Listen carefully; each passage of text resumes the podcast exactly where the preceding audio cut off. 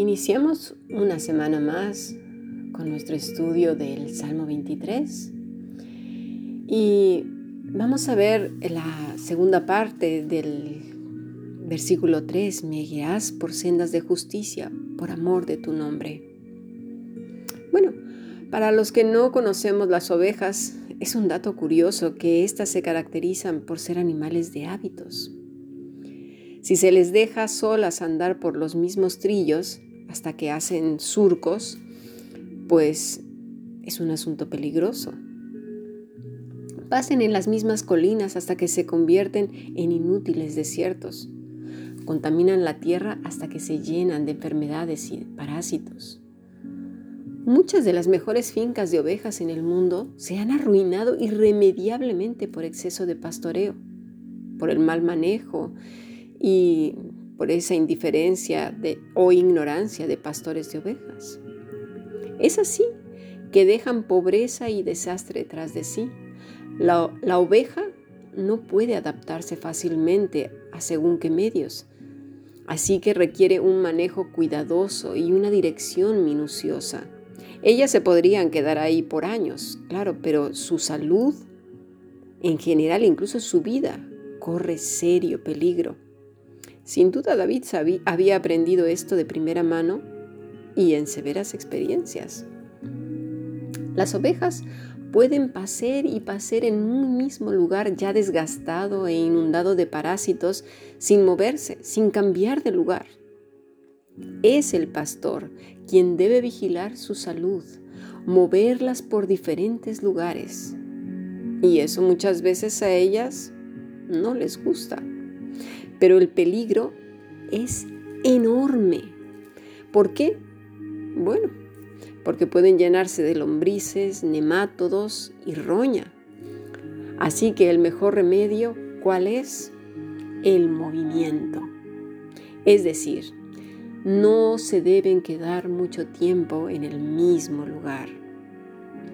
Periódicamente hay que llevarlas de una pastura a otra. En una palabra, debe de haber un plan de acción predeterminado, una rotación deliberada y planeada de un prado a otro, con principios correctos, adecuados y de buena administración. ¿Te suena de algo? Esta es precisamente la clase de acción y la idea que tenía David en mente al hablar de ser guiado por sendas de justicia. El buen pastor Ve y observa sus ovejas, el buen equilibrio que hay en sus vidas. Deliberadamente las conduce a un nuevo prado cada día. Tiene un plan perfecto. Y como los pastores convencionales, ya tienen su plan perfecto de pastoreo. Un buen pastor de ovejas normal, de aquí en la tierra, previo ya tiene pensado cómo va a rotar a sus ovejas para que no estén pastando en el mismo lugar, no erosionen la tierra y tampoco ellas se contaminen. Por lo tanto, ya tiene trazado los lugares por las cuales las va a guiar. Ellas simplemente deben dejarse conducir por su pastor. Ellas así crecerán fuertes y seguras al lado de su amo. No es capricho de Dios llamarnos ovejas. Nuestras pautas de conducta y hábitos de vida se parecen tanto a ellas que parece vergonzoso. Ante todo, las escrituras indican que casi todos nosotros nos hemos, somos, perdón, una partida de testarudos y tercos. Preferimos seguir nuestros propios antojos, volvernos a nuestros propios caminos ya erosionados, llenos de parásitos y piojos. Isaías 53:10 dice, todos nosotros nos descarriamos como ovejas, cada una cual apartó su camino del Señor. Y esto hacemos adrede y repetidamente, incluso para desventaja nuestra. Hay algo casi horrorizante en esta autodeterminación destructiva del ser humano. ¿Cuántas veces permanecemos en relaciones peligrosas por miedo a movernos? ¿Cuántas veces aguantamos y soportamos terrores tremendos por no cambiar? Seguimos por años y años viviendo esclavos del miedo, de la amargura, de la falta de perdón, inseguros, temblando por no movernos en cualquier situación. Puede ser en el trabajo, puede ser de casa, puede ser de escuela, puede ser de cualquier lugar, incluso de iglesias, que quizás estén abusando de las personas, cometiendo injusticias, enseñando cosas que no son, pero seguimos alimentando nuestras vidas con tierras inútiles, secas, infructuosas, infestadas de mal, de error, confusión. Y lo sabemos en el fondo del corazón. Ya lo sabemos. Y todo esto está entretejido con el orgullo personal, con el miedo y con la presunción. Insistimos en que sabemos lo que es mejor para nosotros, aunque los resultados siempre son desastrosos, inquietantes, porque, porque resaltan a todas luces. Y seguimos queriéndonos autoconvencer y dando un poco más de tiempo. Seguro que va a cambiar. Todo esto va a cambiar. Yo tengo fe. Así como las ovejas están dispuestas a seguir a las demás en forma ciega, habitual y estúpidas por los mismos trillos, hasta que se vuelven surcos que la erosión convierte en zancas gigantescas. Nosotros los humanos nos apegamos a los mismos hábitos que hemos visto arruinar la vida de otros porque lo vemos. Hacerlo a mi manera. Significa simplemente hacer uno lo que le da la gana. Implica que sentirse uno en, libertad de de imponer nuestros deseos y llevar a cabo nuestras propias ideas. Y esto a pesar de, la, de todas las advertencias divinas.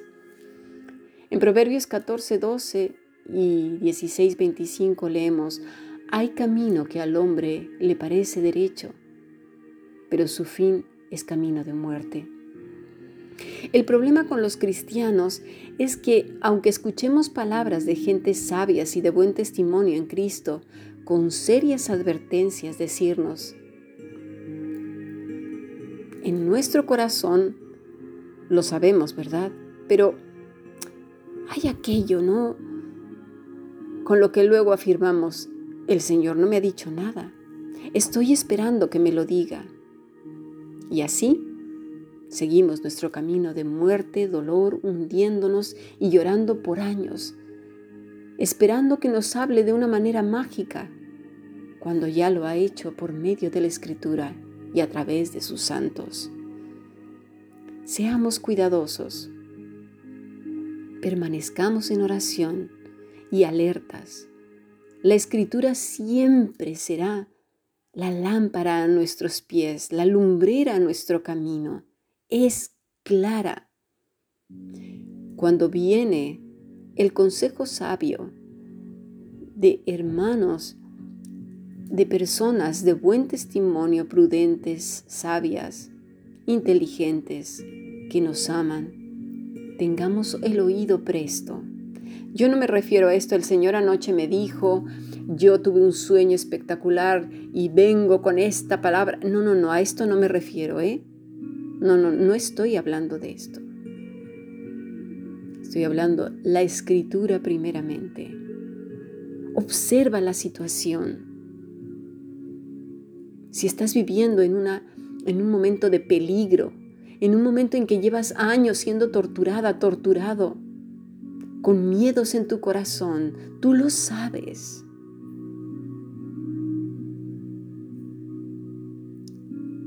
El punto difícil es que nosotros no queremos movernos, no queremos seguirle.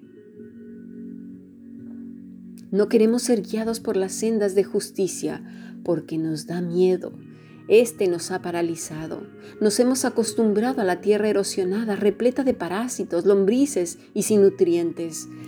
Pero Cristo nuestro Señor nos ha dicho, yo he venido para que tengas vida y vida en abundancia.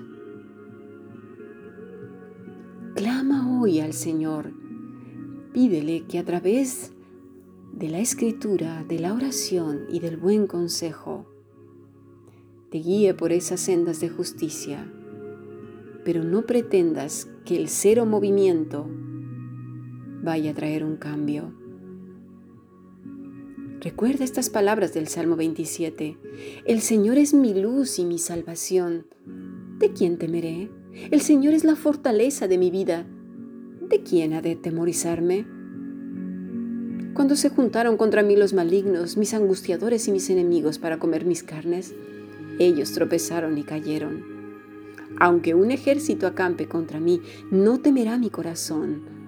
Aunque contra mí se levante guerra, yo estaré confiado. Una cosa he demandado, al Señor buscaré.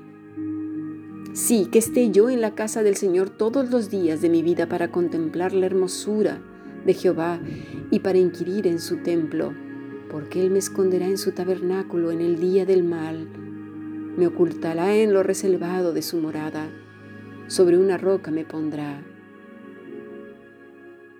Mi corazón ha dicho de ti, buscad mi rostro, tu rostro buscaré, oh Señor. Aunque mi padre y mi madre me dejaran con todo, el Señor me recogerá. Enséñame, oh Señor, tu camino y guíame por senda de rectitud. Y esta guía mi estimado, mi estimada, requiere movimiento. Y el Señor te ha escuchado, me ha escuchado, nos ha escuchado. ¿Estás preparado para el movimiento? Sigamos aprendiendo. Bendiciones.